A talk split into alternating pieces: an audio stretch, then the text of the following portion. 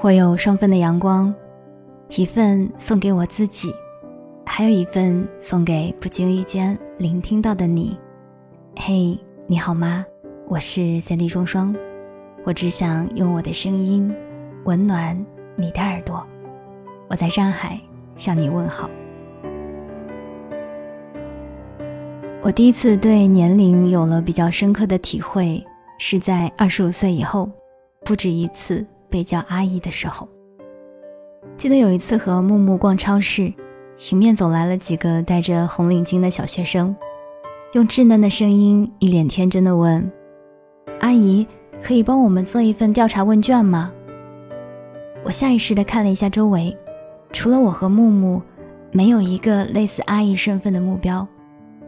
我随即用胳膊撞了一下木木。哎，叫你做调查问卷呢。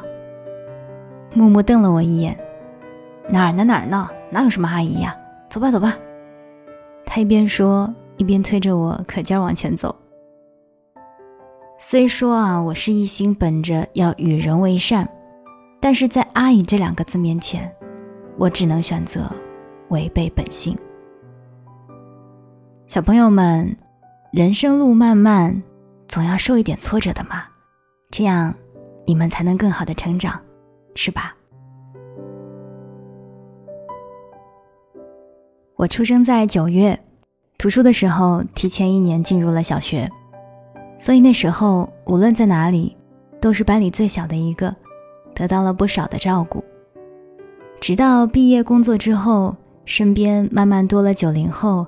眼见着零零后已经逐渐迈入二十的门槛，等到真的踏入而立之年的时候，才意识到自己已经不那么年轻了。好友说，直到自己当妈妈的那一刻，不想承认老也没有办法了。下一代的出生，更是把自己硬生生的推上了一个要承担家庭分量的位置。当自己已经有了孩子。便真的很难再把自己当做孩子了。知道从什么时候起，我们越来越会把“老”这个字挂在嘴上。刚开始，这个字有一点调侃的味道，在和朋友或者长辈聊天的过程当中，总是会不由自主的扯到：“哎，老了呀”，不可避免的遭到长辈们的鄙视。毕竟，在和那一些阅历千帆的人相比，我们的年龄只是活到了他们的腰部位置，又怎么敢在他们面前提“老”这个字呢？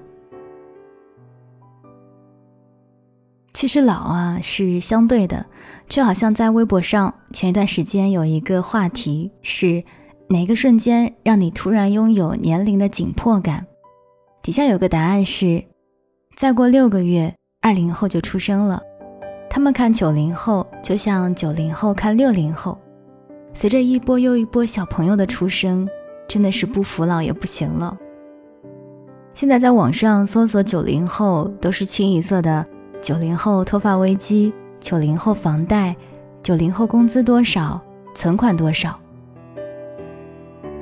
想起曾经有一段时间，网上对于九零后都是一字的论辩说辞。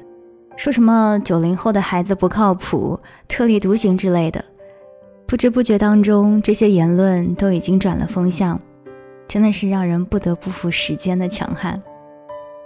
和身边的人聊天，话题也从恋爱到结婚，现在都已经过渡到孩子身上了。上上周去看了一个生产两个月的好友，上周又去看了刚刚孩子满月的发小。陪伴着彼此那么久的时间，看着他们由青涩到成熟，再到结婚生子，也不由得觉得，其实老好像也是一种小小的幸福吧。看着那一些小小只的宝贝们，就会油然而生出一种女性的温柔。身份角色的转换，也让我们更加体会到了年龄的紧迫。老是一个会让人畏惧的字眼吧。很多东西都是可以人为的进行更改的，只是年龄却是所有人都要面对且无力改变的。我们都要面对身体越来越不似从前，眼角的皱纹平生，一轮又一轮孩子的出生，也要学着适应自己心态上的转变，变得世俗，变得懂得了设防，不再见谁都可以称兄道弟，不再轻易的付出真心，懂得了自我保护，却也不敢再那么赤诚的去对待每一个人了。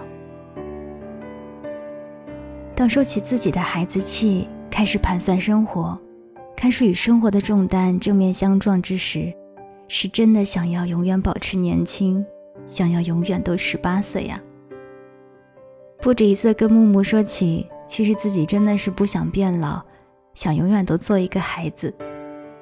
木木的回答也是老套，但却不得不说深得我心。他说：“没关系，年龄并不妨碍你做一个孩子。”因为在喜欢你的人面前，你永远都可以是个小女孩。够俗吧？可是，好像就是这么的有道理。这样想想，心里也会踏实很多。因为无论在外面有多像个成熟的大人，至少还有一个地方是可以让自己暂时的变成一个小孩的。而且，不管自己年龄多大，哪怕自己老到花甲之年，也可以保持年轻的心态。因为我知道，生活是可以超脱年龄本身的，我们可以选择自己想要的方式去经营我们的每一个年龄段。十八岁疯疯癫癫、无惧无畏固然靓丽，可是三十岁的淡定从容也不失为一种美好。四十岁经历生活的沉淀，那种知性的美，也可以很耀眼。没有人可以永远年轻。但是永远会有人年轻，只要自己心态好，心态年轻，对生活永远保持热爱，三十岁的生活也可以过得很好。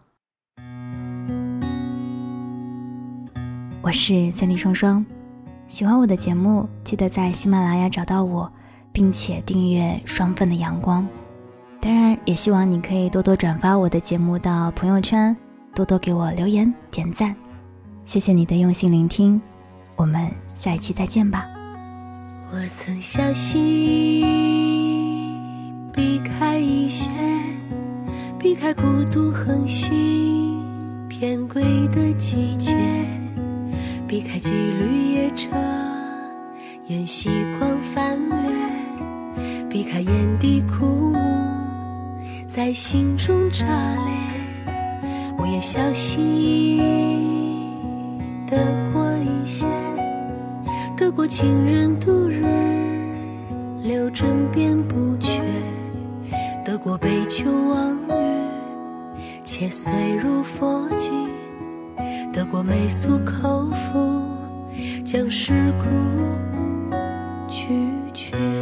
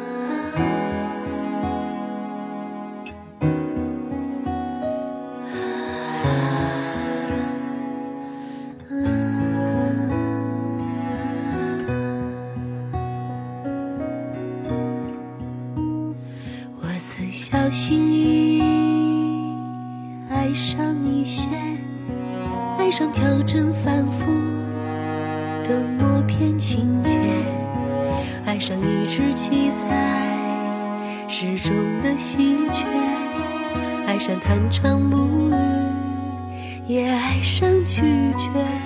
我也小心翼翼，失去一些，失去乖张色彩，嬉笑没察觉，失去化蝶姿态。白日梦要戒失去指尖鱼儿，它游离